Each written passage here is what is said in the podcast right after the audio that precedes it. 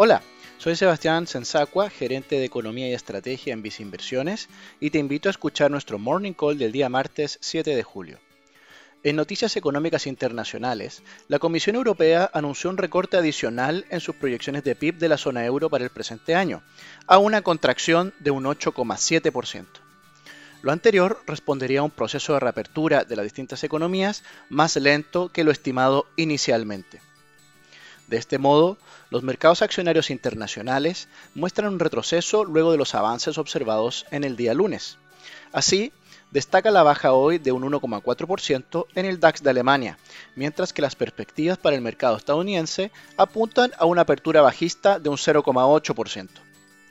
Por su parte, las tasas de bonos del Tesoro de Estados Unidos a 10 años experimentan leves disminuciones, lo que deriva en alzas en el valor en dichos instrumentos de renta fija. En Vice Inversiones, consideramos prudente complementar la exposición a activos de riesgo como acciones con instrumentos de renta fija de mejor clasificación de riesgo, con el fin de disminuir la volatilidad de la rentabilidad del portafolio. Dicha estrategia se encuentra reflejada en nuestro fondo mutuo destacado en la renta fija internacional, Vice Renta Global.